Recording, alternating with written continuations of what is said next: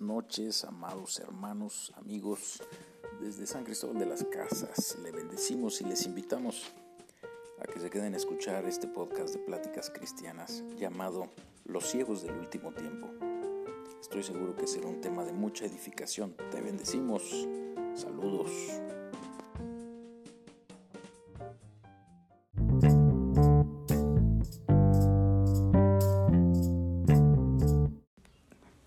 Hermanos, en este momento les invitamos para ir, para ir a la escritura eh, en el libro de Apocalipsis, libro de Apocalipsis capítulo 3. Apocalipsis 3, vamos a leer dos versículos con el tema del día de hoy, los ciegos del último tiempo. Amén.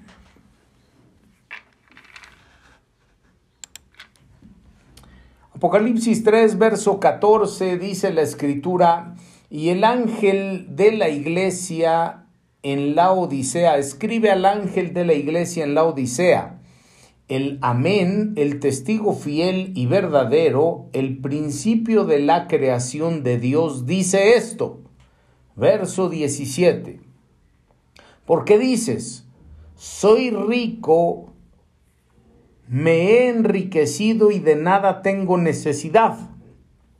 Y no sabes que eres un miserable y digno de lástima y pobre, ciego y desnudo. Te aconsejo que de mí compres oro refinado por fuego para que te hagas rico y vestiduras blancas para que te vistas y no se manifieste la vergüenza de tu desnudez y colirio para ungir tus ojos para que puedas ver. Amén. En el nombre de nuestro Señor Jesucristo, que Él sea glorificado y que nos dé la gracia y la unción para enseñar y aprender de su buena palabra. Amén. Fíjense qué interesante pues este pasaje que nos describe el libro de las revelaciones, libro de Apocalipsis. Eh, debemos de percatarnos que le está hablando en este pasaje del capítulo 3 a la iglesia del tiempo final.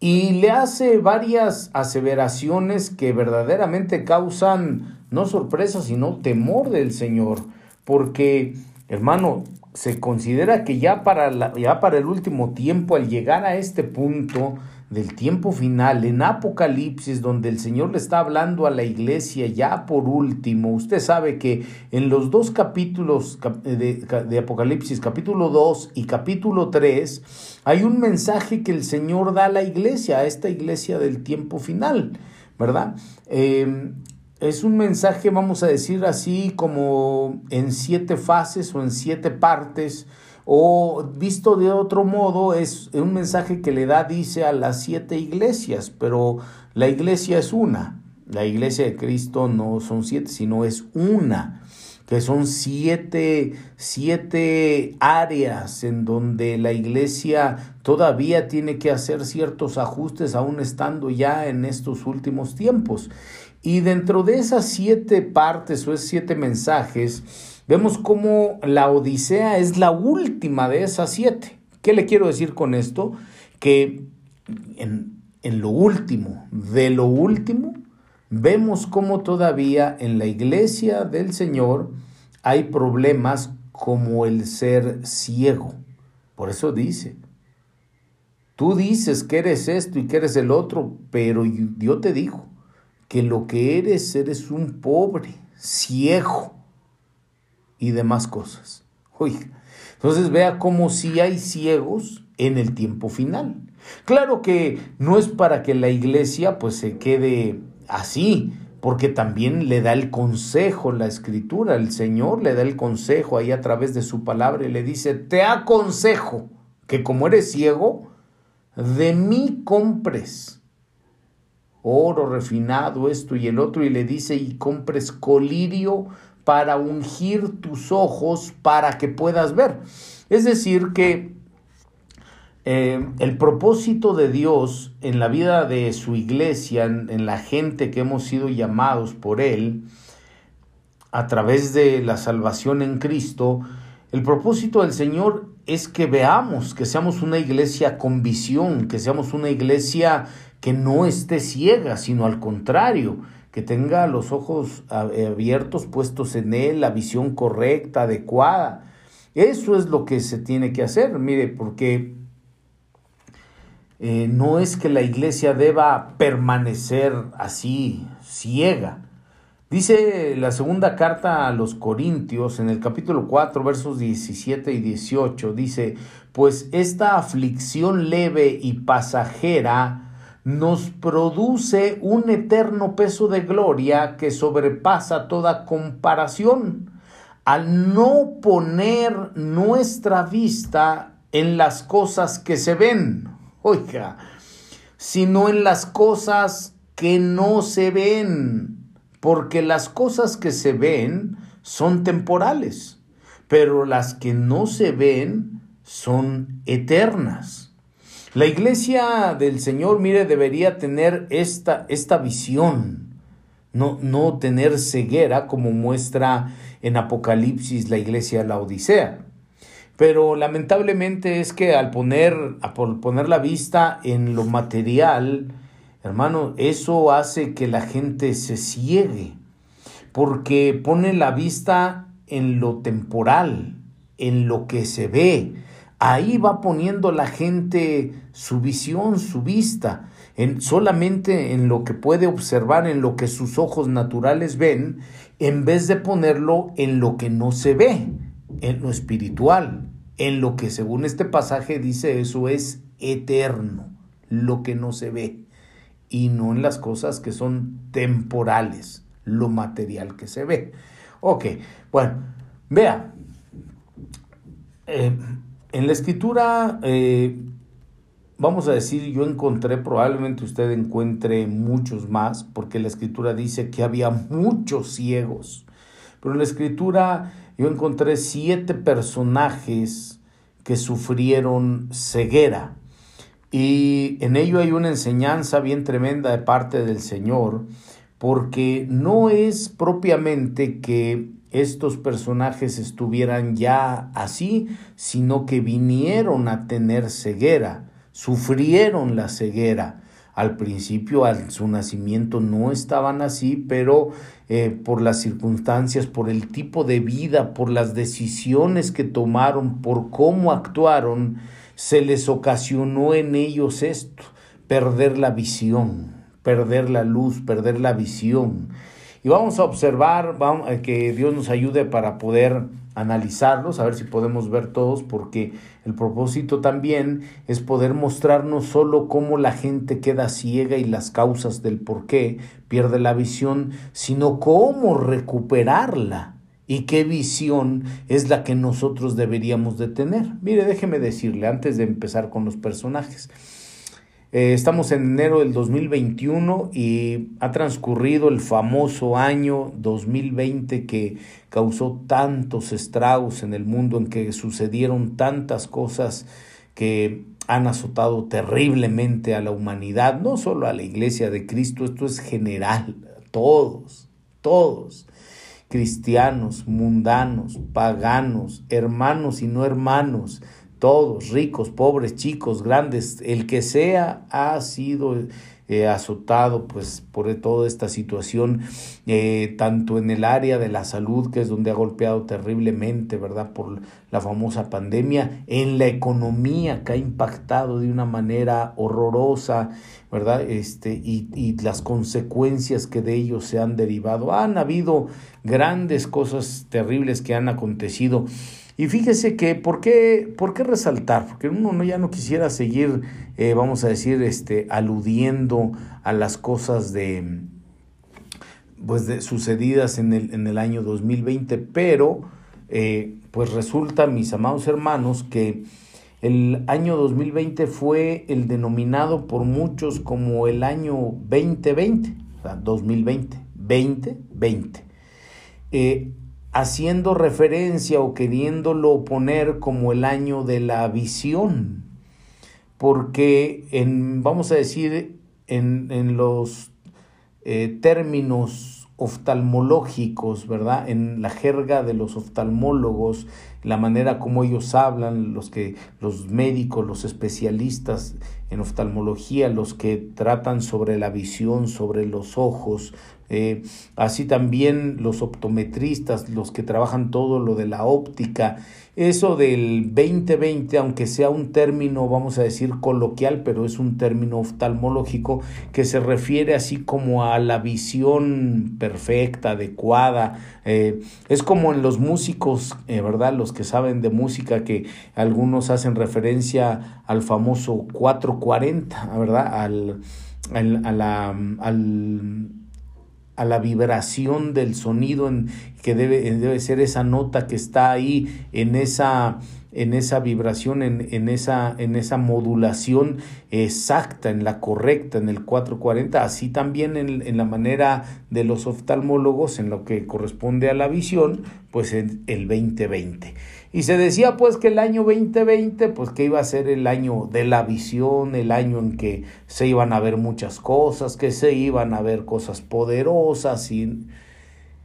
Hermano, pero vemos la cruda realidad en que pues nadie vio para decir esto es lo que viene, exactamente es lo que viene, pero así decirlo, decirlo, viene esto, viene para tal tiempo, para tal fecha, va a atacar de esta manera, en tal parte, de esta forma, por estas razones, así, así. Hermano, ¿quién tuvo la visión? Nadie. Así, para decirlo, para decirlo con precisión.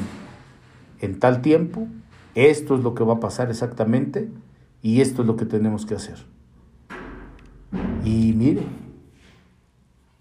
la iglesia de Cristo, ni la iglesia, nadie, ni del lado de la luz, ni del lado de las tinieblas, nadie que se sepa, que se sepa, o que no, a lo mejor no lo han publicitado y alguien por ahí, pero que se sepa, nadie. ¿Y por qué es que no se tendría la visión? Mire. Bueno, pero más allá de ver cosas así como, eh, como de evidencia, ¿verdad? del lado de, parte de Dios, como dice la Biblia, hay videntes también, ¿verdad? Eh, más que eso, vamos a ver cómo es que incluso la visión se llega a perder, no, tan, no, no así ya como tanto en lo sobrenatural, quizás nunca la haya tenido, si no la ha tenido, ¿cómo la perdería? Pero quizás sí haya tenido otro tipo de visión. Eh, hermano, cuando la, cuando la gente llega al camino del Señor, cuando inicia ese caminar en Cristo, y se acaba, vamos a decir como se le llama, se acaba de convertir a Dios y entonces la gente camina con una visión espectacular, porque quizás no conoce mucho de la palabra de Dios, pero sí tiene algo el que le motiva, que le aliente y entonces la gente se empieza a formar la, la, visión, mire, la gente se empieza a ver ya, ya no como alguien destinado a la muerte, se empieza a ver ya no como alguien destinado al infierno, a, la perdición. Antes en el mundo quizás se veía como alguien que iba a terminar sus días solo, triste, desamparado, desalentado, sin ánimo, eh, podrido por, en la carne, en, en el alma, en el espíritu.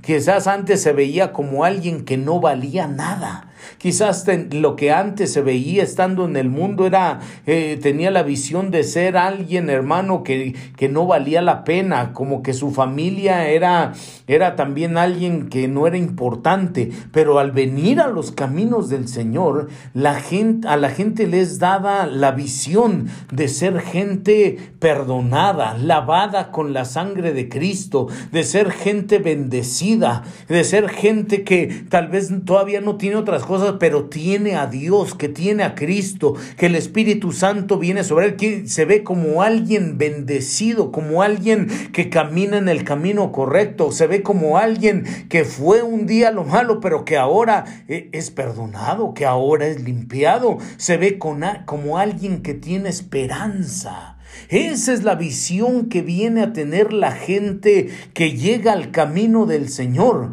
que quizás todavía empieza a prepararse en la palabra, en la instrucción, pero la visión que recibe es de ser alguien en Dios, de, que empieza a tener la visión de decir yo soy lo que la Biblia dice que soy y no lo que el mundo me decía que era o lo que yo mismo pensaba. Ahora me veo diferente, me veo como alguien que tiene un futuro en el Señor, un futuro de bien, un futuro de prosperidad, un futuro de esperanza. Empieza a ver, mire, tiene una visión para su familia, hermano. Cuando la gente llega al Señor, empieza a tener la visión de, de su familia como, como una familia que le sirve a Dios en las distintas áreas. Empieza a ver a su mujer ya, mire, como la mujer correcta, la adecuada, su ayuda idónea. Empieza a ver, ya no le ve los defectos, ahora le ve las virtudes. Ahora le ve, hermano, que vale la pena seguir juntos, seguir unidos, seguir en el matrimonio, tal vez con luchas, con todo, pero juntos. Ahora empieza a ver que sus hijos pueden ser jóvenes, niños, jóvenes, gente de Dios gente que un día podrá llegar a servirle al Señor. Empieza a ver a sus hijos ya no como unos futuros drogadictos o alcohólicos, sino como futuros ministros del Señor, futuros predicadores, futuros pastores. Empieza a ver a sus hijos como gente que harán algo en Dios en esta vida. Esa es la visión que se empieza a engendrar, que se empieza a generar en la gente que llega al camino del Señor. Pero, como nos mostraba, pues el pasaje de Apocalipsis que leímos, ya para la iglesia del último tiempo, se empieza a ver como gente, mire, que, que ya no necesita nada, se ve como la gente que dice ahí y tú te ves como alguien que dices, no, te, no tengo necesidad de nada, de nada necesito, yo me he enriquecido, yo soy esto.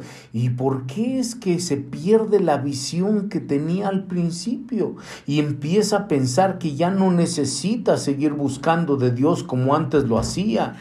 ¿Por qué piensa la gente que ya no necesita meterse en la palabra, orar al Señor, buscar buscarlo a Él. La gente cree que ya no necesita volver a arrepentirse de lo que va cometiendo día con día y todo ese tipo de cosas, ese caminar eh, en que se va avanzando diciéndose, ah, soy cristiano, ya vine al Señor desde hace tiempo, pero hacen que se vaya perdiendo la visión y se sufra ceguera. Y es ahí donde vamos a entrar para estudiar estos siete personajes que sufrieron esta ceguera y que como antes dije, no es que ya estuvieron así como desde el principio, sin, desde que nacieron, sino que vinieron a tenerla en su mayoría. Amén. Bueno, vamos a ver el primero de ellos. Está en el libro de los jueces, capítulo 16.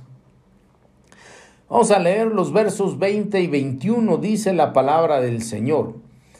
Ella entonces dijo, Sansón, los filisteos te, se te echan encima.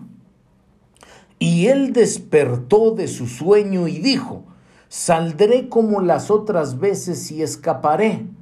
Pero no sabía que el Señor se había apartado de él. Los filisteos lo prendieron y le sacaron los ojos. Mira, ahí perdió la visión. Le sacaron los ojos y llevándolo a Gaza, lo ataron con cadenas de bronce y lo pusieron a girar en el molino de la prisión. Ay, Número uno, Sansón. Primer personaje que perdió la visión. Oiga.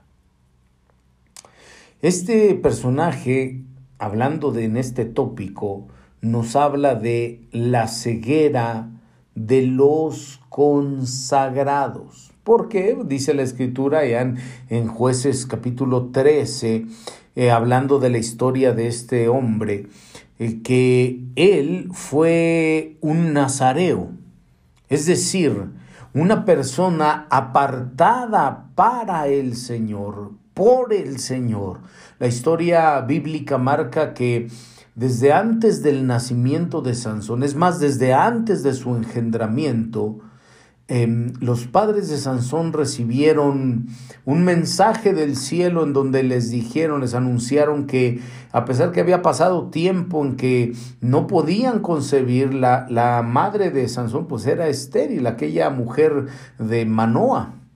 Eh, y cuando llegó el tiempo en que Dios les iba a dar este hijo, les fue anunciado de parte de un ángel. El ángel del Señor les dijo, el hijo que, Dios les va a dar, que va a ser engendrado ahí, puesto ahí en tu vientre, va a ser un, un nazareo, un consagrado al Señor, alguien dedicado para él. El Espíritu del Señor vendrá sobre, sobre este niño que te va a nacer y Dios lo va a usar de una forma eh, poderosa. El Espíritu del Señor vendrá sobre él y él iniciará la liberación de Israel. Porque por aquel tiempo, dice la Escritura, eh, los filisteos, eh, pues de alguna manera oprimían a Israel, ¿verdad? Le hacían la vida imposible, pero Sansón tenía la, la misión de parte de Dios de empezar esa, esa gran liberación del, del pueblo del Señor. Y la escritura marca que en efecto nació el niño en, consagrado al Señor, dedicado para Él, apartado para Él. Y el Espíritu de Dios venía sobre este niño con gran poder, con gran fuerza. Sansón tenía pues esta misión de parte del cielo pero a pesar de ser un consagrado, un dedicado para el Señor, alguien de uso exclusivo para Dios, fíjese cómo, cómo Sansón llegó el momento en como leímos en, en estos pasajes, en que perdió pues la visión. Y esto le sucedió a Sansón porque ya cuando creció, dice el capítulo 14 de jueces, verso 1, dice, y Sansón descendió a Timnat y vio allí a una mujer de las hijas de los filisteos. Fíjese, vio, Sansón descendió y vio allí una mujer de, los de las hijas de los filisteos.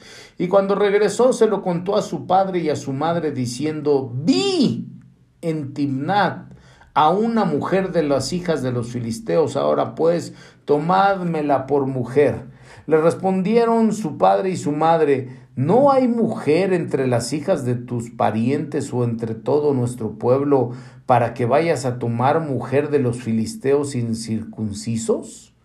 Pero Sansón dijo a su padre, tómala para mí porque ella me agrada.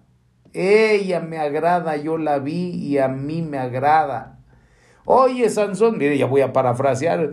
Oye, Sansón, pero mira, si está escrito, la Biblia dice, Dios ordenó que no tomáramos de las hijas de los pueblos extraños, de las hijas de los cananeos, de los filisteos, de estos pueblos que están aquí. No debemos tomar, no debemos de casarnos, no debemos dar a nuestros hijos con las hijas de ellos. Pues sí, pero a mí me gusta a mí me gusta, yo la vi, oye Sansón, pero no puedes caminar nada más a hacer las cosas, tomar las decisiones en eso, nada más por lo que viste y te gusta. Fíjese cómo la escritura marca que a pesar de todo esto, Sansón se casó con la mujer, la tomó, puso los ojos en lo indebido. Por eso dice, cuando descendió y vio hermano, sabe que lo primero que hace perder la visión a los consagrados es poner los ojos en alguien indebido, en alguien prohibido. Si sabe que no la debe de tomar, ¿para qué le busca? Si sabe que esa muchacha o ese muchacho le es prohibido, ¿Para qué le busca? ¿Para qué le juega usted al héroe? Manténgase consagrado, manténgase con la visión, con lo que Dios le dio. ¿Sabe cuántos jóvenes y jovencitas en el Señor eh, de inicio, cuando se consagran, cuando le buscan a Él, cuando le buscan a Dios con todo su corazón, ellos llegan a tener una visión, estos jovencitos llegan a tener la visión de, de un matrimonio en Dios, llegan a tener la visión de que le van a servir al Señor, de que toda su vida van a ministrar la alabanza, de que toda su vida van a cantar, a tocar para Dios, que van a predicar su palabra, que van a, servir en las distintas áreas eh, allá en la iglesia. Tienen la visión de que ellos van a estar siempre en la casa del Señor buscándole, adorándole, sirviéndole, dándole lo mejor, dándole su vida, siendo dedicados, manteniéndose consagrados al Señor. Pero cuando lamentablemente ponen sus ojos, ponen su mirada, su visión en una filistea o en un filisteo, dado el caso, y se casan con alguien pues que no es cristiano, entiéndase de manera más clara, que ponen sus ojos en alguien del mundo, en un filisteo, en una filistea, entonces pierden la visión, llega el momento en que van a perder la visión. Porque la historia de, este personaje Sansón eh, claramente nos enseña, hermanos. Mire, ¿qué es lo que le pasó a Sansón? Estuvo con la Filistea. Y mire lo que le pasó, se casó al estilo de los filisteos, celebró una fiesta con los filisteos.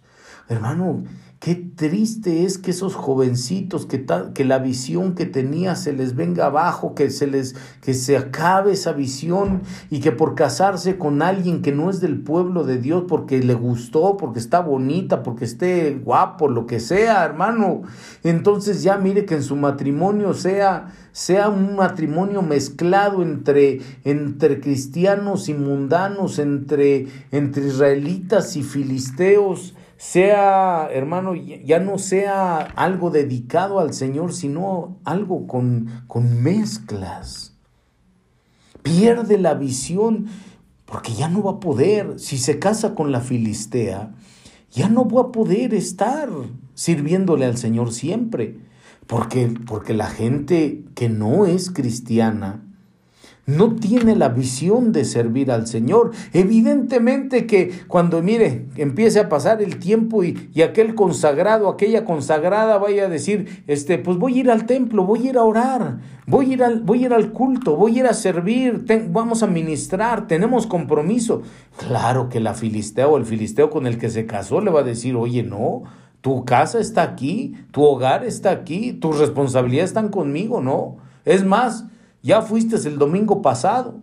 Ah, ahora en vez de que vayas este domingo también, ahora ve conmigo a misa. Ahora ve conmigo, órale, porque una y una le entremos. Y a ver, tú también. Y, y mire, qué terrible que, que la visión que tenía que su hogar iba a estar dedicado al Señor. Y por casarse con una, una filistea, al rato, mire, ya en su casa, en su cuarto, en su recámara, en su cama, saber dónde, ya la gran veladora con la imagen por casarse con, un, con una del mundo, por casarse con un mundano que le diga, ahora sabes qué, ahora nos vamos a ir al antro de fin de semana, ahora, no, pero hay velada de oración en el templo, ahora nos toca antro, por casarse con un filisteo.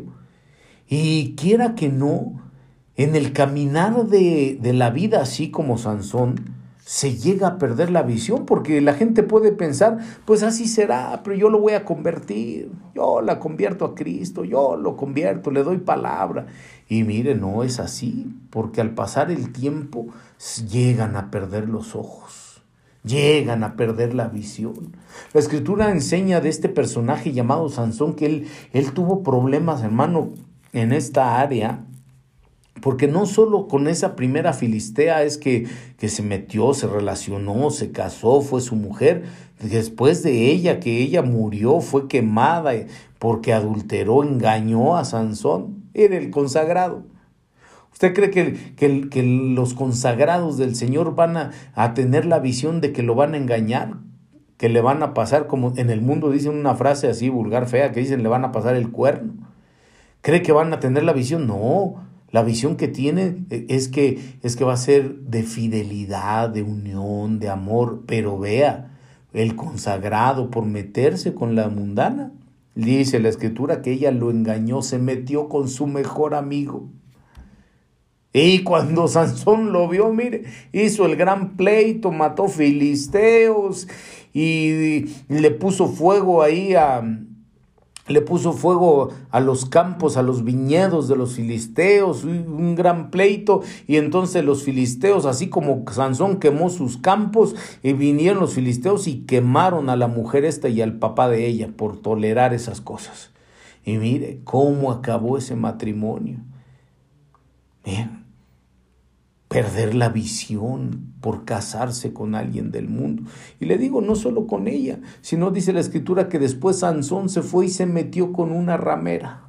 Oiga, se metió con la ramera. Filistea y ramera. Y después de la ramera se metió con otra llamada Dalila. Y ahí, hermanos, cuando ya estaba con Dalila, el pasaje que leímos de jueces, eh, jueces 16, donde dice, dice que le quitaron los ojos, le quitaron la visión por meterse con la ramera, por meterse con la Dalila, por meterse, hermano, que Dalila, mire, entre otros significados del, del nombre Dalila, significa coqueta.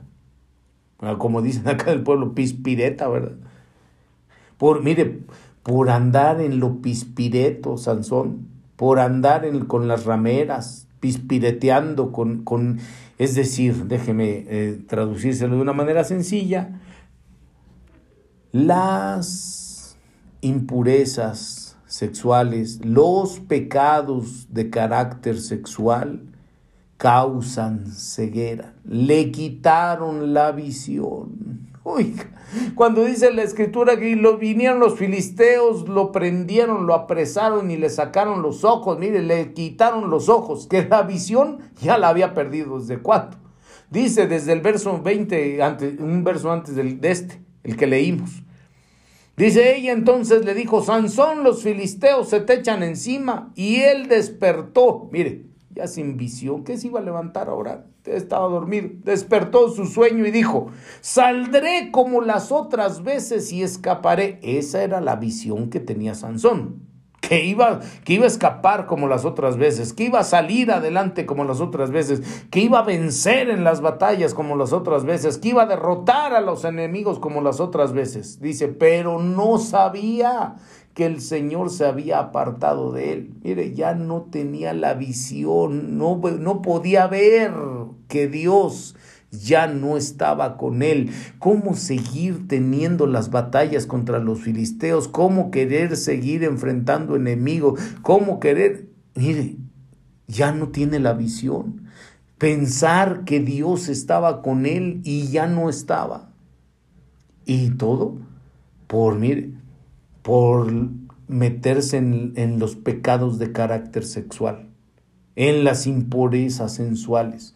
Eso causa ceguera. Número uno. Número dos. Siguiente personaje. Primer libro de Samuel, capítulo 3, verso 1 y 2. El joven Samuel servía al Señor en presencia de Elí la palabra del Señor escaseaba en aquellos días. Las visiones no eran frecuentes. Y aconteció un día, estando Elí acostado en su aposento, sus ojos habían comenzado a, oscurecerse y no podía ver bien. Número dos. El sacerdote Elí que representa la ceguera ministerial. Oh, mire, este, esto está tremendísimo y delicado. La ceguera ministerial representada por el sacerdote. Él, él, era, él era el, el, el, mero, mero, el sacerdote que estaba en el templo, hermano, para que se entienda, un apóstol, un pastor, Claro, es una ceguera ministerial. Pero No solo eso, sino, mire, la verdad es que a veces quisiera la gente aplicársela pues solo a los pastores, a los apóstoles, a los profetas, pero la verdad es que también habla de todo aquel servidor del Señor, de Cristo, porque su palabra también dice que Él nos llamó de, la, de las tinieblas a la luz admirable y dice que con su sangre nos compró o sea, las tinieblas a la luz admirable para anunciar las virtudes de Él. Y con su sangre, dice también, nos compró para hacer de nosotros un reino de sacerdotes para su Dios y Padre. O un reino y sacerdotes para su Dios y Padre, para ministrar ahí. Entonces la ceguera en el sacerdocio también es para la gente que le sirve al Señor. Podrá ser que principalmente para los ministros primarios, pero es para todo el que es sacerdote del Señor. Fíjese cómo esta visión, perdón, esta ceguera ministerial es terrible, porque ya Elí no tenía la visión de cómo estaban las cosas en lo ministerial, estamos hablando, en lo ministerial de cómo estaban las cosas ahí en el templo, de cómo se desarrollaban las cosas. Eh, ya no tenía la visión de lo que iba a pasar con el ministerio, con las cosas ahí del servicio al Señor. ¿Por qué? Porque dice la escritura que Dice la escritura que Elí no, no, sabía, no supo, ni siquiera tuvo la visión de cómo estaba la ofrenda cómo estaban las cosas con relación a la ofrenda. Y, miren, tranquilo, no, no, no, no va usted a decir, ay Dios mío, ya van a empezar. No, no, no, no, no.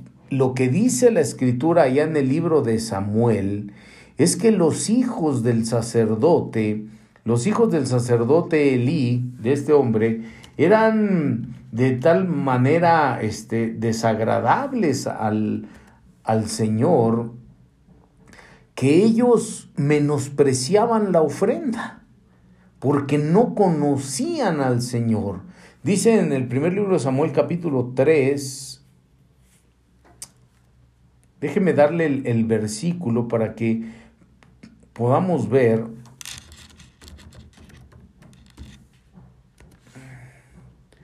Primero Samuel, perdón, capítulo 2, versículo 12. Dice, los hijos de Elí eran hombres indignos, no conocían al Señor ni la costumbre de los sacerdotes con el pueblo, no la conocían. Cuando algún hombre ofrecía sacrificio, venía el criado del sacerdote con un tenedor de tres dientes en su mano mientras se cocía la carne. Lo introducía en la cazuela, la, la, olla, la caldera o el caldero, y todo lo que el tenedor sacaba lo tomaba el sacerdote para sí. Así hacían en Silo con todos los israelitas que allí iban. Asimismo, antes de quemar la grosura, el criado del sacerdote venía y decía al hombre que ofrecía sacrificio, Da al sacerdote carne para asar, pues no aceptará de ti carne cocida, sino solamente carne cruda. Y si el hombre decía ciertamente deben quemar primero la grosura y después toma todo lo que quieras, él respondía, no, sino que me darás ahora y si no la tomaré por la fuerza. Verso 17. El pecado de los jóvenes, ¿quiénes? Los hijos de Elí, los sacerdotes que estaban en el templo, que eran hijos de Elí, los, los que administraban en el templo, el pecado de estos jóvenes del templo, de estos sacerdotes, de estos hijos del sacerdote, era muy grande delante del Señor, porque todos los demás hombres menospreciaban la ofrenda del Señor. Déjeme explicárselo. Mire, Elí ya no podía ver, no tenía la visión de cómo estaban las cosas en la ofrenda, en el servicio, no tenía la visión de ver cómo estaban la conducta de sus hijos, de los sacerdotes, de los que ministraban en el templo, hermano, se perdió la visión de ese servicio, una ceguera ministerial, empezando desde Elí y siguiendo por sus hijos, empezando desde el sacerdote y siguiendo por los servidores. Ellos hacían que todos los demás menospreciaran la ofrenda. Lo que le leí quiere decir que, mire, cuando alguien hacía un sacrificio al Señor y lo llevaba al templo, debían de darle la grosura, lo mejor, lo más bueno, debían de darle al Señor. Y después de darle a Dios, entonces ellos podían tomar, conforme a lo que está escrito en el libro de Levítico, la porción que le tocaba al sacerdote. Porque también Dios les da a los sacerdotes. Pero como no tenían ya la visión de la escritura, la visión de Dios, entonces ellos decían, ¿por qué tenemos que darle primero a Dios? Primero a nosotros y se agarraban la parte de la carne de ese animal sacrificado, agarraban primero ellos. ¿Sabe qué terrible es la ceguera ministerial en el sentido que la gente, los servidores, los sacerdotes piensan que primero son ellos en vez de darle primero a Dios? Eso es tener ceguera ministerial. Que primero se ponga el hombre, primero se pone él y después pone a Dios. Eso es una ceguera hablando del ejercicio del ministerio, de cómo se desarrolla. Mire, con mucho respeto y temor de Dios digo esto, para, hermano, esto es para todos, no es para nadie, pero es para todos en las distintas iglesias, de la iglesia de Cristo, distintos templos, congregaciones, denominaciones, cómo se desarrolla el servicio, cómo se desarrolla el culto, se le da lo primero a Dios, se le da la premisa a Dios, se le da lo mejor a Dios, o primero los servidores, primero los sacerdotes, primero los hijos. ¿Cómo se hace? ¿Cómo, cuánta ceguera hay en lo ministerial. Él muchas veces, mire, el servidor ahí está. No solo el pastor, todos los servidores, hermano.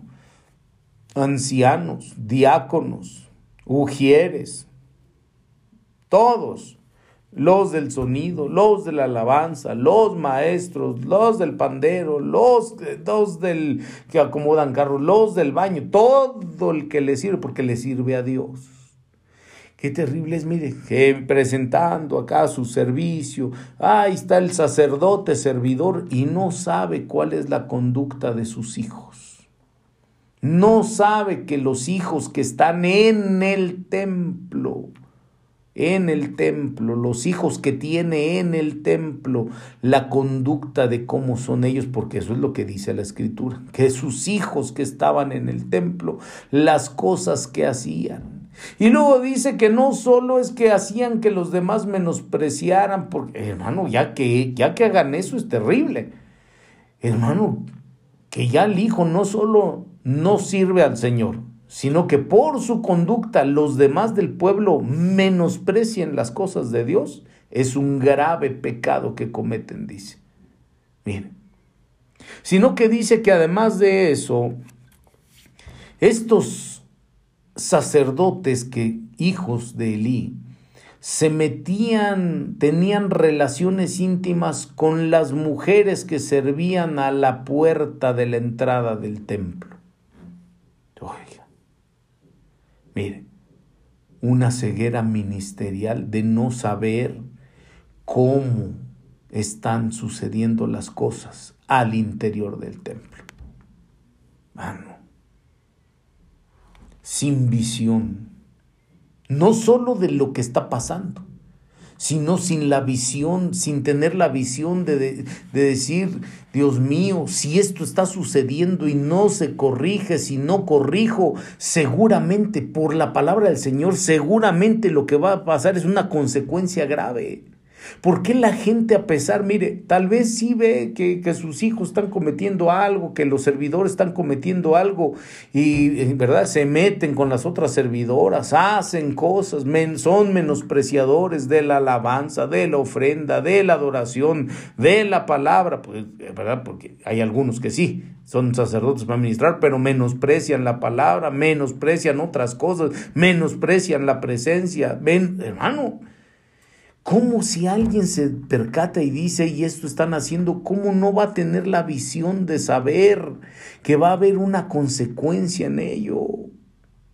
¿Cómo no tener esa visión de decir los tengo que corregir? Pues, si, si no hay facultad sobre los demás, por lo menos sobre sus hijos. Oiga, usted que es sacerdote, usted que le sirve a Dios, sacerdote, sacerdotisa, ¿qué será?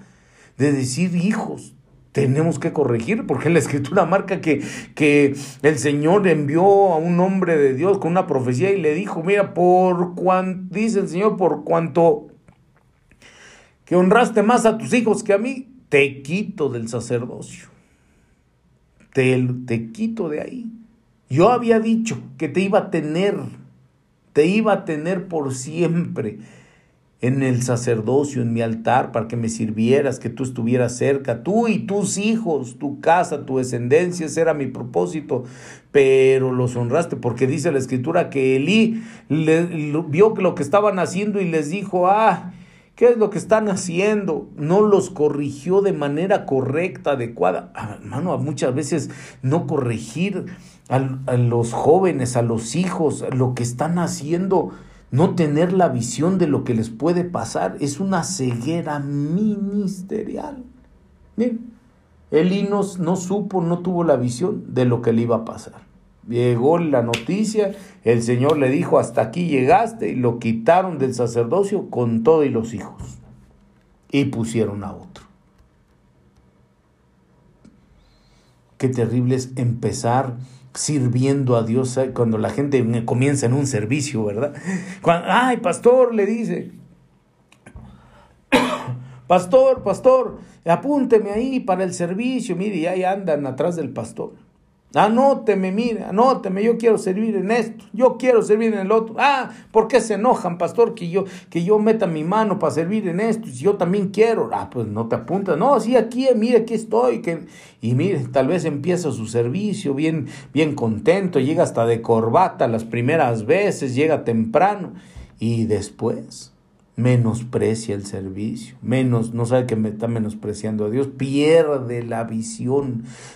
Mire, gente que quizás en un principio se conducía con tal temor en el templo, que se conducía, hermano, con una reverencia, con una santidad. Pero como van pasando el tiempo, van pasando los años y dicen, no, pues yo soy sacerdote. Ah, yo ya, ya, ya estoy, ya solo Elí está arriba, ya soy sacerdote. Piensa que puede hacer lo que quiere empieza a hacer cosas, mire, pecaminosas dentro del templo. Aquí habla, bueno, estos se metían con, con, las que servían a la entrada del templo. Y miren, no faltará en algún lugar en que así suceda también. Pero muchas veces, ya no, ya no eso. Porque la gente a lo mejor diga, ah, pues yo no me meto con alguien que, que eh, ahí con las chicas del templo. Tal vez no, pero ¿qué tal llega y dentro del templo murmura? chismea, miente, maldice. No, en vez de perdonar a la hermana, al hermano, que porque la vio feo, le hizo algo, sigue con odio, con resentimiento. No se arrepiente. Habla mal de los demás. Hermano, llega a hacer negocios y mire, por causa de los negocios, peca dentro del templo. Se dedica más a eso que a las cosas. Perdió la visión de ser un sacerdote de ser un consagrado, de ser dedicado, de conocer la costumbre del templo de Dios, perdió la visión ministerial en el servicio. Otro, número 3, Génesis capítulo 27, verso 1. Y aconteció que siendo ya viejo Isaac y sus ojos demasiado débiles para ver, llamó a Esaú su hijo mayor y le dijo, Hijo mío. Y él respondió, heme aquí. Y dijo Isaac, mira, yo soy viejo y no sé el día de mi muerte. Ahora pues, te ruego, toma tu equipo, tu aljaba y tu arco, sal al campo y tráeme casa. Y prepárame un buen guisado como a mí me gusta y tráemelo para que yo coma y que mi alma te bendiga antes que yo muera. Oh, mire, como dice el, primer versículo que leímos, Siendo Isaac viejo y sus ojos demasiado débiles para ver, llamó a su hijo Esaú y le dijo todo esto. Bien, la ceguera, Isaac, la ceguera en la paternidad, ya en la paternidad de casa, del hogar, ya no ministerial, en la, como padre de familia. Mire, ciegos en su paternidad o en su maternidad, según sea el caso, ¿verdad? Sí, por ahí es la mamá, la Isaac, Isaaca, en vez de Isaac. ¿ah? en la paternidad, en la maternidad, con respecto a sus hijos ahí en casas, llegan a estar ciegos a veces, sin visión de lo que realmente son sus hijos y sin visión de lo que van a llegar a ser sus hijos. Y dice la escritura que Isaac prefería a Esaú, que le amaba a Esaú, que creía que Esaú, miren, que era lo máximo Esaú, su hijo, su primogénito pero no veía que Saúl era mundano, no veía que Saúl era profano, no veía que Saúl era inmoral. Pues, eh, estoy hablando de lo que dice la escritura, Hebreos capítulo, capítulo 12, capítulo 13, dice la escritura que no suceda como a Esaú, que era un profano, era un inmoral, que vendió su primogenitura, que no suceda. Ahí dice, Esaú era mundano, era profano, era violento, quería matar a su hermano. Hermano. Y Isaac, mire, no veía que Esaú era alguien aborrecido por Dios. Porque eso dice la escritura, lo dice en Malaquías. Lo dice en el, en el libro de Malaquías y lo dice otra vez Pablo también. Dice, dice el Señor, dice el Señor, yo amé a Jacob, pero aborrecí a Esaú. Mire, eh, sin embargo, Isaac, el papá, no podía ver, no veía quién era Esaú. Era todo eso malo, pero lo miraba como si fuera el mejor, el más fuerte, el, el, apto, el hijo apto para seguir el legado. Síguele así como vas, Esaú, estás muy bien, échale duro ahí en el campo que representa el mundo. Órale, tráeme acá porque yo como, eh, tú eres buenazo y te voy a bendecir. Mire, Isaac le dijo, tráeme para que yo coma, ve a cazar algo allá al campo, me traes, me lo preparas, me lo guisas y cuando yo coma yo te voy a bendecir antes que yo me muera porque ya me voy a morir. Mire, Isaac ni se, ni, ni se murió, faltaba mucho porque se muriera, no tenía ni la visión de Isaac ni de eso. No sabía cómo eran sus hijos. En cambio Jacob, mire, Jacob, bueno según la Biblia, Jacob era un suplantador, dice la escritura, pues, que él llegó y se puso en el lugar de su hermano, lo suplantó. Y su papá le dijo, ay, ¿eres tú el primogénito? Y él dijo, sí, sí, sí, aquí soy. Era, Jacob era mentiroso. Ay, entonces ven, ven, ven, que yo te palpe, a ver, porque tu voz como que se oye todavía medio, medio mentirosona. A ver, a ver que yo, y, se puso, mire, las ropas de su hermano y engañó a su padre. Jacob era suplantador, mentiroso, engañador. Sin embargo, Isaac lo vio como si fuera su hijo mayor como si fuera su otro hijo. Mire qué terrible es que cuando un padre de familia no tiene visión, cuando tiene ceguera y no ve cómo son sus hijos y lo ve como si fueran lo más bueno, lo mejor, lo más chido. Y no sabe, mire, para dónde están caminando sus hijos, siendo profanos, siendo mundanos, siendo inmorales, Está viendo que ya Dios ya dijo que ya lo aborrece y no le dice, hijo, corrige, hijo, arrepiéntete. No, síguele, estás muy bien, eres fuerte, eres chido, síguele, vete otra vez al campo, a ver qué otra cosa agarras, a ver qué, vete otra vez al mundo, a ver, órale, a ver qué otra cosa. No, hermano, perdió la visión por completo de su paternidad. Y mire, en cambio a Jacob, déjeme darle este otro ángulo. Jacob, mire, que Isaac lo veía así como que, un mm, Jacob, pues tú eres el, tú eres el pequeño, el débil, como que no, no, no, no, no, no estás, no estás apto para hacer, para que yo te bendiga, para que yo te dé algo. Sin embargo, mire, Jacob era amado por el Señor, dice la escritura, dijo Dios, yo amé a Jacob. ¿Cómo es que un padre de familia pueda, no pueda ver que Dios ama a su hijo. Hermano, no puede ver que Dios ama a su hijo.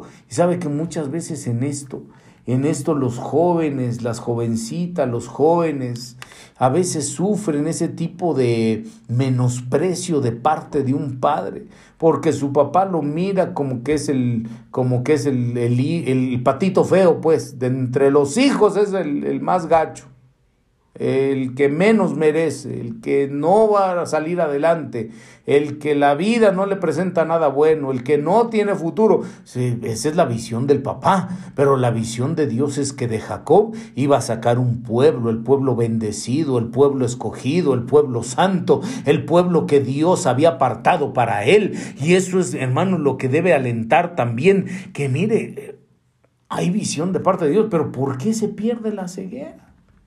En los, en los padres, en la paternidad. Mire, ya nos está agarrando el tiempo. Pero dicen en el libro de Malaquías, déjeme darle rápidamente otro, otro personaje donde hay una ceguera. Ay, hermano, déjeme darle este nada más. Ay, así. Se los voy a ir mencionando rápidamente. Malaquías capítulo 1, versos 8 y 9. Dice, y cuando presentáis un animal ciego para el sacrificio, ¿acaso no es malo? Oiga, cuando presentas un animal ciego para el sacrificio, ¿acaso no es malo? Bien, esta es la ceguera en, en el altar, la ceguera en la ofrenda, en el sacrificio presentaban un animal ciego, en la ceguera, en el altar, en la ofrenda. ¿Sabe que esto nos habla de cuando hay una ofrenda sin visión? Sin visión. Por eso la gente a veces va en contra de la ofrenda, porque no tiene la visión de lo que realmente está haciendo no tiene la visión, sus ojos no están abiertos para ver y entender qué es lo que tiene que hacer, qué es lo que debe de hacer. Sabe que por eso es que en vez de dar algo bueno para el Señor, la gente quiere dar, ay, sí, le vamos a dar una ofrenda al Señor. Ay, ¿qué se necesita ahí en el templo? ¿Qué se necesita? Ah, no, pues se necesita una puerta ahí para que ponga, hay una puerta vieja ahí, de esas desechadas allá que tiramos, ya que cambiamos. Hay que llevarla para ponerla, o unas sillas viejas, o, usadas. ¿Por qué no tiene la visión? ¿Por qué le quiere dar lo ciego, lo que no sirve? Eso es lo que dice ahí. ¿Por qué no es así? Cuando vemos, mire, eh, ahí de lo que habla el libro del profeta Malaquías, dice el Señor, eso es un menosprecio, es una deshonra. Dicen que son mis hijos, ¿dónde está mi honra? Dicen que soy su Señor y no tienen temor para traerme esto. Menosprecian mi altar, menosprecian mi mesa, menosprecian mi nombre. ¿Y en qué hemos menospreciado? Dicen, en que no tienen visión, traen una ofrenda ciega, sin visión. En eso hay un menosprecio. El menosprecio y la ceguera en la ofrenda en la ofrenda. Uy, hermano. Hay otras cegueras que nos presenta la escritura, pero ya no nos va a dar tiempo aquí por, por, por, para darle todo, para poder pues analizar el otro aspecto que le decía. Pero nada más deje, déjeme darle este. Déjeme darle este Apocalipsis 3:17, que es el verso de inicio que comentamos.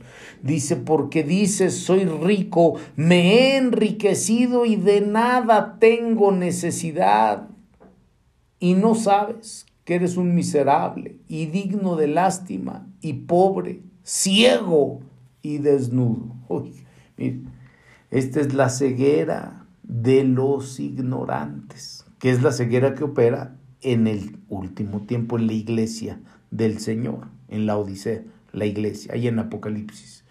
¿Por qué es la ceguera de los ignorantes? Porque eh, eh, eh, estos personajes que, que, estaban en la iglesia de, este tiempo final en la Odisea, que así es y así va a ser, ellos dicen, dices, soy rico, me he enriquecido, no tengo necesidad de nada. Dice, pero no sabes que eres pobre, ciego, desnudo, miserable, digno de lástima. No sabes. Por eso esta es la ceguera de los ignorantes. No sabes lo que en realidad eres, no sabes la condición que en realidad tienes. Sabe que esta ceguera opera en todos aquellos, hermano, en todos en los que según ellos se ven, se ven como que son ricos, se ven que son prosperados, se ven que no tienen necesidad de nada. Ay, hermano, venga, venga, mire, venga al culto. Hay dos cultos este día. No, tengo necesidad. Ven que no tiene necesidad ni de ir al templo. No, pues es que está dura la pandemia. No hay necesidad. No hay necesidad que yo me exponga. No tengo necesidad de nada. Tengo necesidad. Ven que no tienen necesidad de nada ni de nadie. Pero son ciegos, ignorantes, que no ven. No ven que no saben, no ven su miseria, no ven que son dignos de lástima, no ven su pobreza, no ven su desnudez, no se dan cuenta que están con ceguera. Pero no es para quedarse así, porque el mismo versículo siguiente dice de te aconsejo que de mí compres colirio para ungir tus ojos y puedas ver. Es decir, que hay formas que Dios establece para que se pueda ver, que a pesar de estar ciegos, recuperar la visión. Dice en Lucas 7:21, en esa misma hora hablando el Señor Jesús, curó a muchos de enfermedades y aflicciones y malos espíritus y a muchos ciegos les dio la vista. Oiga, muchos, muchos, muchos ciegos, el Señor Jesús les dio la vista. a muchos ciegos les dio la vista. Y es que eso es mi hermano, mire. ¿Cómo? déjeme, decírselo pues de esta manera. ¿Cómo recuperar la visión? ¿Cómo recuperar la, la visión? Oiga, ¿cómo recuperar la visión? Dice la escritura, dice, dice la escritura se lo voy a mencionar así rápidamente y nos vamos a, algunos que el Señor Jesús les recuperó la visión. ¿Cómo recuperar la visión? Dice en el libro del profeta Samuel, primer libro de Samuel, dice que aquel joven Jonatán, el hijo de Saúl, cuando extendió su vara y tomó la miel que había en el panal ahí con su vara, tomó la miel y comió esa miel, entonces sus ojos brillaron, sus ojos se abrieron, sus ojos vieron, pudieron tener visión. ¿Cómo se puede tener visión? ¿Cómo recuperar la visión correcta? Comiendo la miel. ¿Qué es la miel? La palabra del Señor, porque más dulce que la miel es tu palabra, dice el Salmo. Entonces, ¿cómo, cómo, cómo recuperar la visión? ¿Cómo tener visión? Comiendo la miel, comiendo la palabra del Señor. Otro. ¿Cómo recuperar la visión de aquel ciego en Juan 9 que dice, estaba ciego y el Señor Jesús le, le dijo, ve y lávate en el estanque y ahí cuando fue, porque el Señor Jesús le puso lodo en los ojos y fue y le dijo, lávate en el estanque y fue y se lavó en el estanque con el agua del estanque. Entonces que se lavó, recuperó la visión y volvió a ver. Entonces, número dos, ¿cómo recuperar la visión? Yendo al estanque a lavarse. ¿Qué es, representa el estanque? El estanque representa la iglesia, el templo, pues mejor dicho, el templo, en donde fluye el agua, en donde hay agua para poder lavarse, el agua de la palabra. Ya no solo que se la coma dulce como la miel, sino que ahora la use para lavarse, que es arrepentirse, para lavarse. Toma del agua que le predican, que le enseñan y, y mire, se arrepiente, se da cuenta y dice, ay Señor, si es cierto, no lo veía yo antes, pero sí es cierto, estoy mal en esto, en lo otro, perdóname, no te estoy siguiendo, no estoy haciendo lo justo, no estoy haciendo lo bueno. Mire, toma el agua y se lava sus ojos, se arrepiente y entonces eso hace que recupere la visión. Por eso es que la gente que va, que se congrega, que toma del agua, de la prédica, la palabra, y se arrepiente, mire, le cambian las cosas ahí en sus ojos, empieza a tener la visión de ya no seguir igual, de no seguir pecando, de no volver a hacer lo mismo. Tiene ahora la visión de caminar diferente, de volverse a consagrar, de volver a buscar a Dios, porque se lava en el estanque ahí con el agua de la palabra, se lava y recupera la visión. Oiga, mire, qué precioso. Dice la escritura también que dos ciegos que entraron en la casa donde estaba Jesús, ahí Él los tocó y recuperaron la visión. Entonces, don, ¿cómo es? Yendo al templo, yendo al templo, comiendo la palabra y lavándose, arrepintiéndose. ¿Cómo se recupera la visión? Viniendo al Señor, viniendo al Señor Jesús. Ok, déjeme darle, mire, se lo comento así por el tiempo, mi amado hermano, pero déjeme darle pues algunos pasajitos de cómo es que al venir al Señor Jesús uno puede recuperar esa visión. ¿Por qué? Es que, hermano, a Él le dieron eso. ¿A quién? A nuestro bendito Señor Jesucristo. Dice en Lucas 4, verso 18. El Espíritu del Señor está sobre mí porque me ha ungido para anunciar el Evangelio a los pobres. Me ha enviado para proclamar libertad a los cautivos y recuperación de la vista a los ciegos y otras cosas. El Señor Jesús fue ungido para dar vista a los ciegos. Él a eso vino. Mire qué, qué precioso. A eso vino el Señor. Para eso lo ungió el Espíritu de Dios. Para devolverle la vista a los ciegos. Mire qué maravilloso. Hay que si usted por alguna razón ha perdido la visión, tal vez la visión eh, sacerdotal, ministerial, la visión ahí en el servicio, la visión en la ofrenda, la visión como padre de familia, la visión, miren, en el último tiempo porque se confía que ya está muy rico, enriquecido. Si usted ha perdido la visión, como un consagrado que era como Sansón. Venga, venga el Señor Jesús, venga Él, venga Él, Él lo puede sanar, Él le puede devolver la vista, Él puede restaurar esa visión que antes tenía de que usted le va a servir a Él cada día de su vida. Venga, Él puede restaurarle esa visión de que usted es un agente de Dios lavado con la sangre de Cristo. No es usted alguien que se tenga que ir al infierno porque haya pecado. Aún ya en el camino del Señor, si usted se, arrepiente, se, lava con el agua de la palabra, venga, Cristo, Él lo puede perdonar, Él lo puede lavar. Recupere su visión de ser gente de Dios. Que usted y su familia le recupere esa visión que le van a servir por siempre. Oye, mire, algunos personajes así rapidito.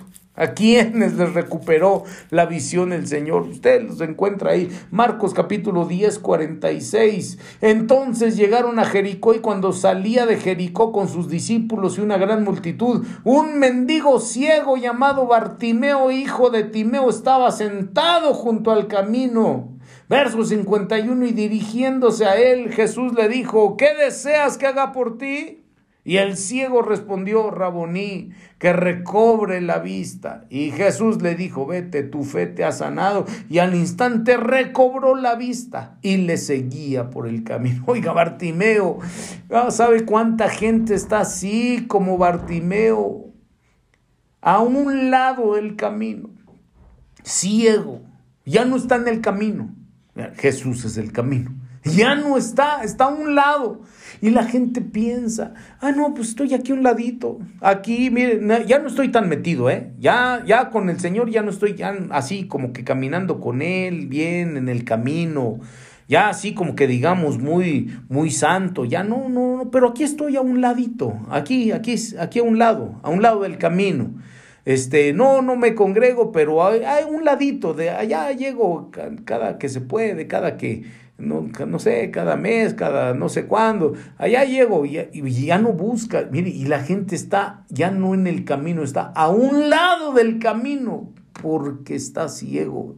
Así no la va a hacer. Así no va a llegar al final del camino. Ahí se va a quedar a un lado del camino.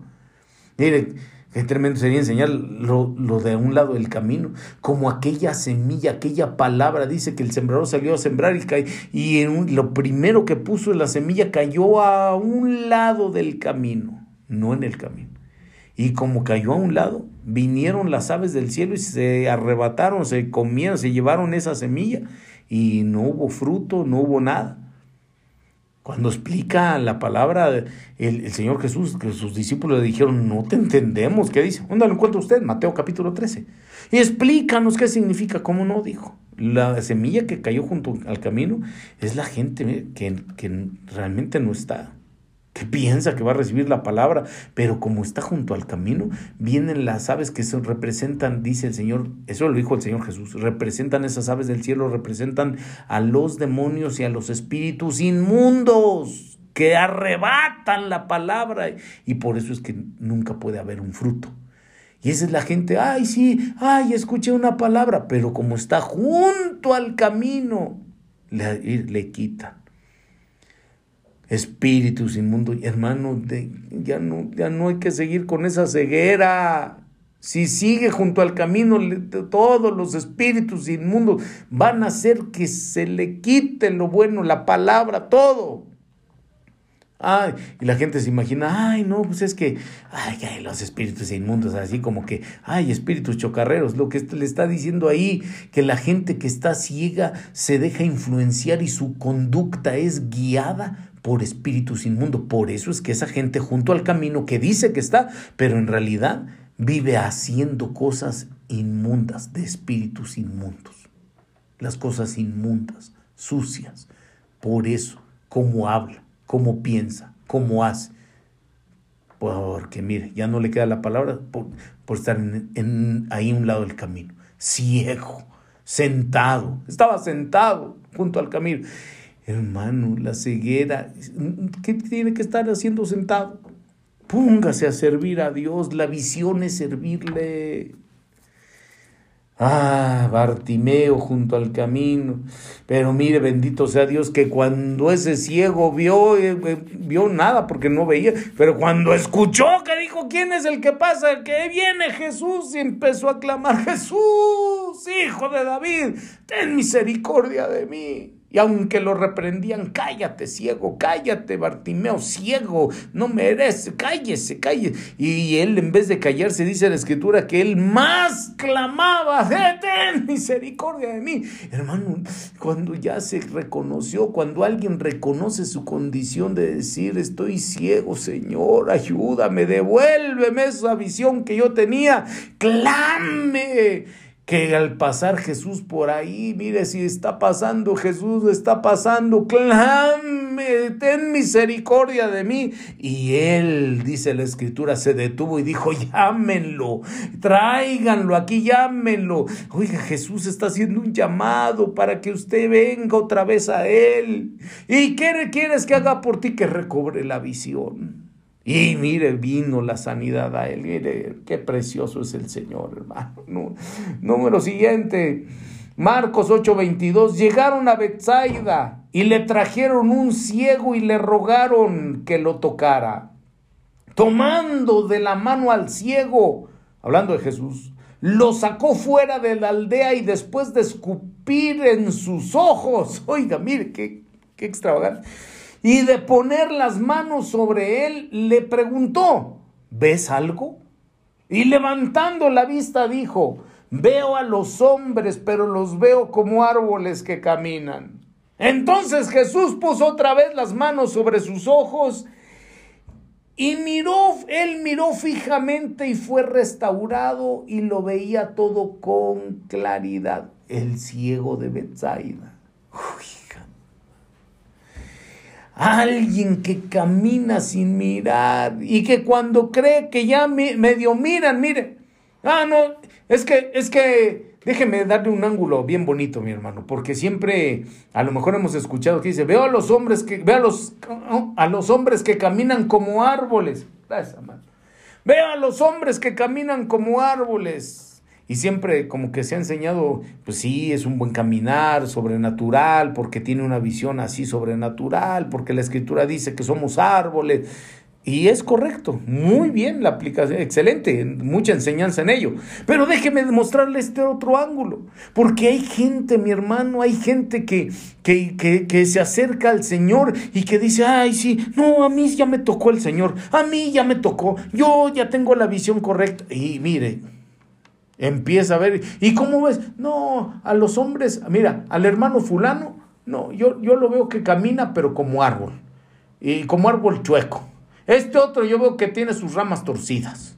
El hermano fulano, no, ese no merece nada, ese, ese, como dice el dicho, árbol que creció torcido, jamás su rama endereza. Es decir, gente que piensa que, ah, yo ya, yo con el Señor, ya me acerqué, yo tengo visión de Dios. Y mire, qué visión tiene de nada más andar viendo a los hombres que caminan como lo que no son. Andan viendo visiones, por eso solo le ven defectos. Por eso solo les ven los errores a los demás. Pero no es correcta esa visión, sino que dice la escritura que el Señor el Señor puso otra vez sus manos sobre él, le dijo, ahora qué ves, y él le dijo, ahora, ahora veo todo con claridad. Mire, ya no los veía chuecos, ya no los veía como árbol. Hermano, ¿qué, ¿qué tiene la gente que estar viendo en los demás? Ay, no, ese lo veo como que es ratero. Ay, no, ese otro lo veo como que es adúltero. Ay, no, esa, esa otra la veo como que, como que es murmuradora. Ay, esa otra la veo como que es una, una fornicaria. Esa otra la veo como que sí. ¿Qué? No, ¿por qué, porque esa es su visión con respecto a los demás. Acérquese otra vez al Señor y diga, Señor, dame otro toque de tu mano, por favor. Dame otro toque de tu mano, pon otra vez sobre mis ojos, pon tu mano, Señor, para que yo sea restaurado. Mire, dice, y él miró fijamente y fue restaurado. Dígale, yo necesito ser restaurado en mi visión. Y cuando lo hizo así, el Señor lo volvió, le dio ese segundo toque. Ahora lo veía con claridad. Entonces es cuando la gente empieza a ver, dice, ay Dios mío, antes lo veía como que, como que este era un gran tranza, pero ahora veo que es un siervo de Dios. A esta la veía como que era una fornicaria, pero ahora la veo, no, que ella es una, una consagrada. Sí, a lo mejor le supimos algo en el mundo, pero ahora veo que se arrepintió y tiene tantos años que se dedica a Dios, que cambió de vida. Ahora veo con claridad. Ahora veo que esa familia que me caía tan mal, mire, no, ahora veo que son unos hermanos a todo dar. Ahora veo que estamos aquí. Y mire, eh, hermano, esa es la visión que deberíamos de, de recuperar como aquel hombre de Bethsaida. Aleluya. Ay, ay, ay hay otros tantos que el Señor les recuperó la visión, pero mire, como tenemos que ir terminando, déjeme decirle esto. Déjeme decirle esto. ¿Qué visión es la que deberíamos de tener? ¿Qué, cómo debería de ser nuestra visión? Dice Hebreos 11:27. Por la fe, hablando de Moisés, por la fe salió de Egipto sin temer la ira del rey de Egipto, porque se mantuvo firme como viendo al invisible. la visión de Moisés. Eres una visión preciosa, la visión de Moisés. La visión de Moisés. ¿Qué es esto? ¿Cuál es la visión de Moisés? Esa es salir de Egipto, salir del mundo por completo sin temor, sin miedo sin miedo a lo que va a pasar.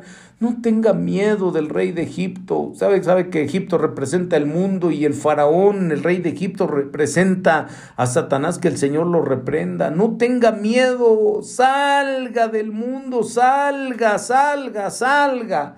Salga por completo de Egipto ya. No, no, no, porque mire, dice la escritura que muchos que salieron de Egipto, ahí iban en el desierto, habían salido y se querían regresar a Egipto. No, salga por completo, deje ya eso, no tenga miedo. Dios va a caminar con usted, tenga esa visión. Manténgase firme, dice aquí, se mantuvo firme como viendo, como si él viera al invisible. Hoy no lo podía ver, pero se mantuvo firme. Sabe que muchas veces la gente, mi hermano, la gente a veces por eso se quiere regresar al mundo porque dice, ay, pues que no puedo ver, no lo veo, que aquí está Dios, no lo veo y quiere, quiere ver a Dios materializado, mi hermano, así, en persona, en, en bulto, en vivo. ¿Cómo cree, hombre? Tal vez no lo pueda ver a Él porque no, no da la visión que, que se tiene, no da, no da para eso, pero puede ver las cosas que él hace, pero puede ver las obras que él realiza, pero puede ver la misericordia que él tiene. Cuando cuando él sana las enfermedades, cuando él abre los cielos, cuando hay provisión en la casa, cada plato de comida, cada ayuda que viene, cada apoyo que llega, cuando hay, mire, que ya se iba a desintegrar la familia, que ya iba a haber una destrucción familiar, que ya se iba el divorcio, que ya los hijos iban a ir de casa, que ya la hija se iba a ir con el novio, que ya estaba el gran problema ahí. Y mire, puede, usted puede ver la misericordia de Dios, no lo puede ver a él, pero puede ver su favor, puede ver su ayuda con el enfermo que estuvo en el hospital, puede ver la ayuda de Dios, puede haber su gracia, eh, puede usted ver, hermano. Manténgase firme, como viendo, aunque no le vea, pero como viendo al invisible. Por eso dice en el versos anteriores, Hebreos 11, 24, 25 y 26. Por la fe Moisés cuando era ya grande rehusó ser llamado hijo de la hija de Faraón, escogiendo antes ser maltratado con el pueblo de Dios que gozar de los placeres temporales del pecado. Oiga, que esa sea la visión que uno pueda tener.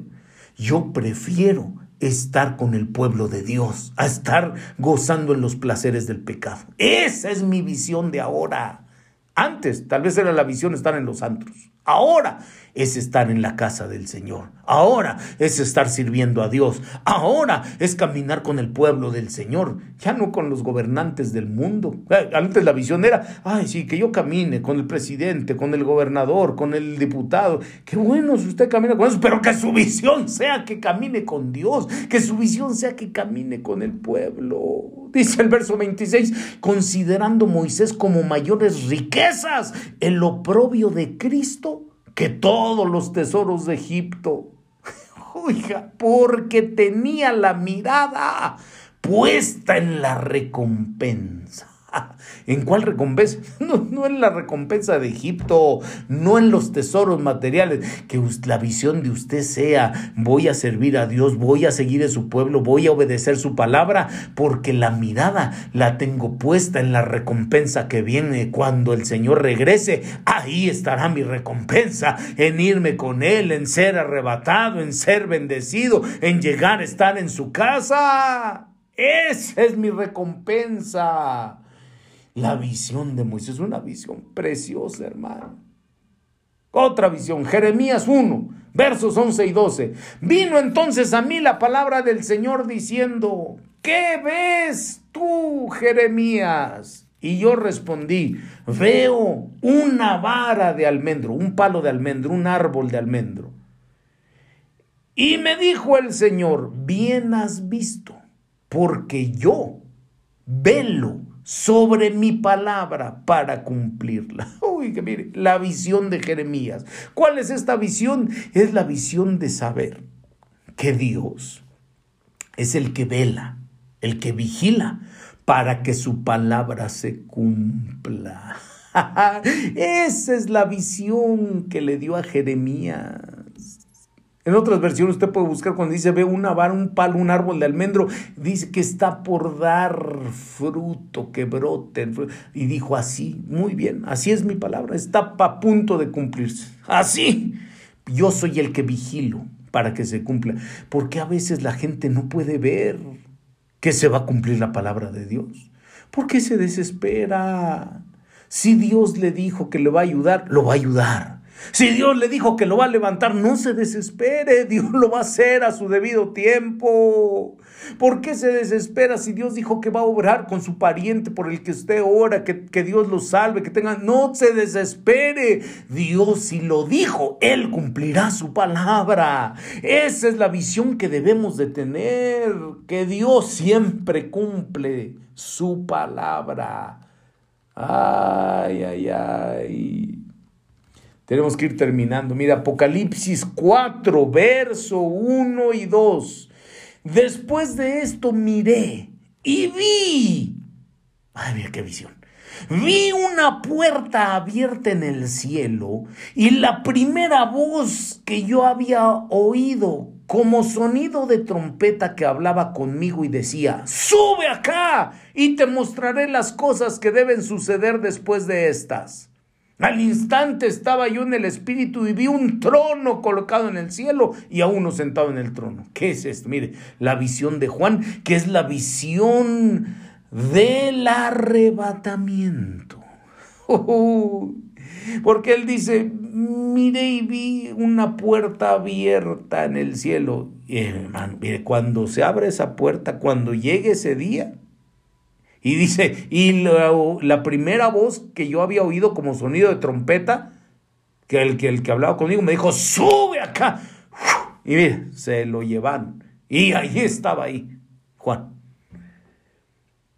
Acuérdese que Tesalonicenses 4 dice, a la voz de mando, a la voz de arcángel, a la trompeta de Dios, el ángel que le hablaba, la trompeta es la que le, dijo, sube, y entró por esa puerta abierta en el cielo. Juan es la visión del arrebatamiento.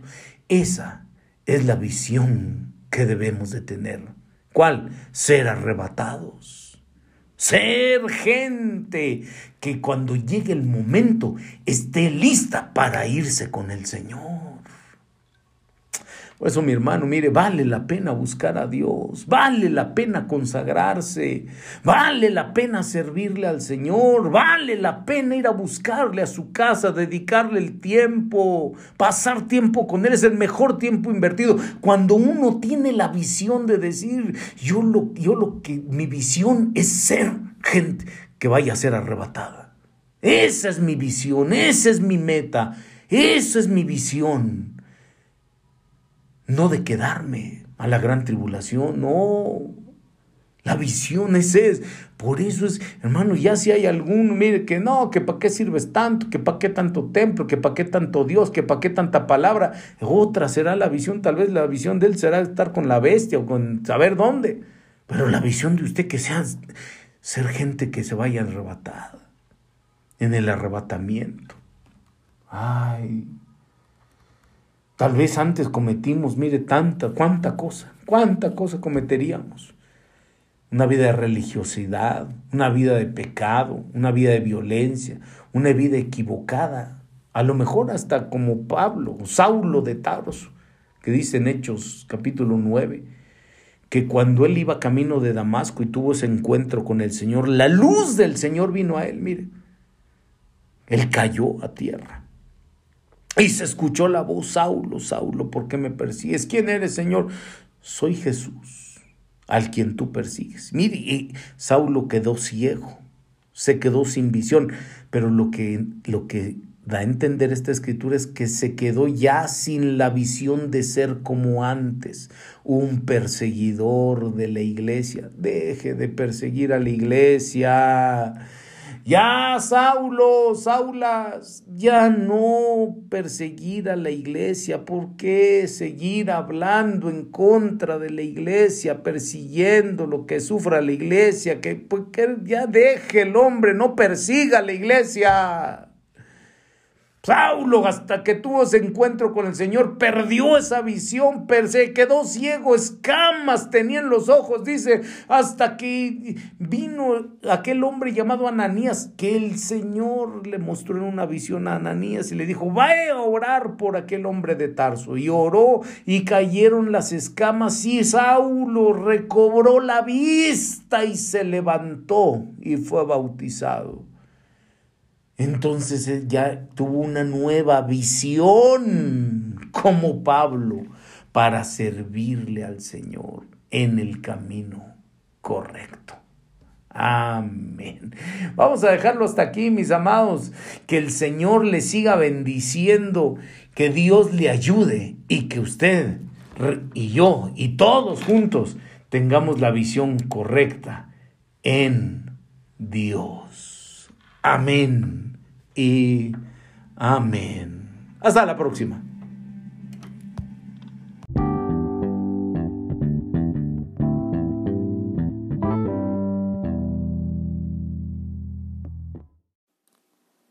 Muchas gracias por haber escuchado este podcast en voz de nuestro amado hermano Ricardo Flota. Eh, les invitamos a seguir pendientes de pláticas cristianas. Gracias a Dios que está enviando su palabra de una manera sobrenatural y, estaremos constantemente, si Él lo permite, subiendo podcast y que sean de edificación para cada uno de nuestros escuchas. Les bendecimos en el nombre de Jesús, soy su hermano Mario Flores y si quisieras dejar algún comentario puedes hacerlo al correo electrónico pláticascristianas.yahoo.com. Te bendecimos y te amamos en el nombre de Jesús.